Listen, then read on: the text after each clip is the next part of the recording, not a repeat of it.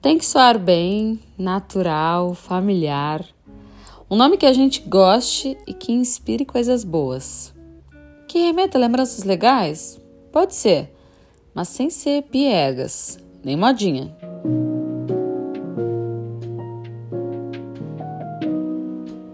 Hello, aqui Bianca Molina em mais um episódio do Grávida Freelancer. Esse podcast no qual eu divido algumas frustrações, expectativas e também dúvidas sobre a maternidade. E é exatamente sobre isso que eu vim falar hoje. Dúvidas. Elas surgem aos montes, viu? Mas especificamente quero compartilhar dúvidas sobre que nome escolher para esse pimentãozinho aqui.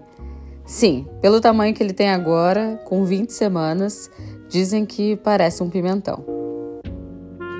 Bom, não foi fácil. E admiro desde já casais que rapidamente escolhem como chamar os filhos. Porque, olha, antes de saber o sexo, a gente até falou superficialmente sobre algumas possibilidades, mas de forma bem descompromissada. E curiosamente, o nome para o qual chegamos a um consenso até rápido foi o feminino, para uma possível filha mulher. Que bom, vocês sabem, não é o que eu carrego na barriga. Assim que soubemos que era um guri, passamos para a missão. Que nome ele vai ter? E a gente tentou, testou, sugeriu, leu e releu várias e várias opções. Perguntamos para amigos, ouvimos de amigos e nada. Recorremos a uma paixão em comum que Rafa e eu temos: o futebol. E mesmo assim, zero match. Eu quero Renato há alguns anos já. Sim, por causa do Renato Portaluppi. O mais perto de Renato que o Rafa queria era Renato Augusto, por causa do jogador do Corinthians que ele adora. Nada feito. Eu não quis esse nome composto e ele também não queria só Renato. Pensamos em vários outros jogadores: Douglas, Cássio, Luan, Marcelinho, Maicon. Eu até fui para os holandeses pensando em homenagear meu falecido avô. Nada. Aliás, tentamos homenagear os nossos avós e mesmo assim não rolou. A sensação foi de que o guri ia nascer com 60 anos se se chamasse Eustáquio, Sebastião, Armando ou Inácio. Sabem a lista dos nomes mais populares para bebês no país? Lemos. E passamos bem longe dela. Muito modinha, muito clichê, muito nome que já está de fato popular demais. Também evitamos nomes repetidos na família, então já tiramos os dos meus irmãos, Paulo, Bruno, Felipe, Lucas, César, os sobrinhos do Rafa, Benjamin, Gael, o meu cunhado João e também meu afilhado Bernardo. Vale lembrar que eu tentei Pedro Jeromel. Caso tenha alguém ouvindo que seja de fora da minha bolha, se trata de um zagueiro do Grêmio, multicampeão e muito carismático e que eu amo. Bom, não rolou. Esse praticamente ninguém aprovou. Triste demais.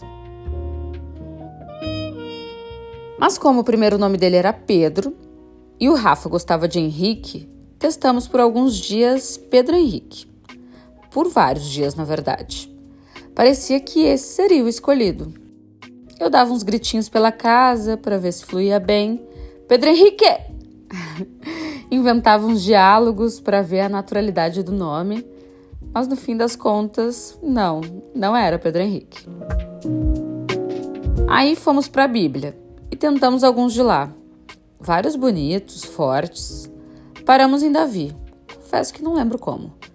Pesquisamos a história do rei Davi, o significado do nome e aparentemente gostamos, viu?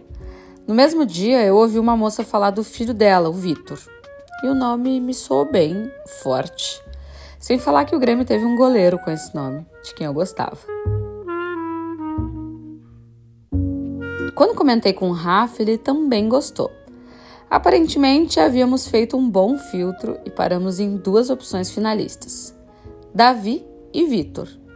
Até enquete com amigos a gente fez. Vitor ganhou. Mas nem só isso. Uma amiga inventou de me falar que na família dela se comenta que o nome Davi carrega consigo uma sina ruim.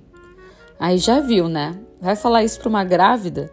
Fiquei com a informação na cabeça e deixei para lá. Davi acabou perdendo força. E aí, naturalmente, fomos nos habituando a Vitor, até que batemos o martelo. Vitor, sem o C. Eu escolhi o nome, o Rafa escolheu a grafia. Vitor Molina Godinho. Esse serzinho que já foi chamado aqui no podcast de tantas frutas e legumes, agora tem o próprio nome. E com isso, a minha relação com a barriga e com a maternidade foi ganhando mais proximidade e também mais leveza. Agora eu sei bem com quem eu converso e para quem eu planejo cada dia um pouco mais um mundo melhor.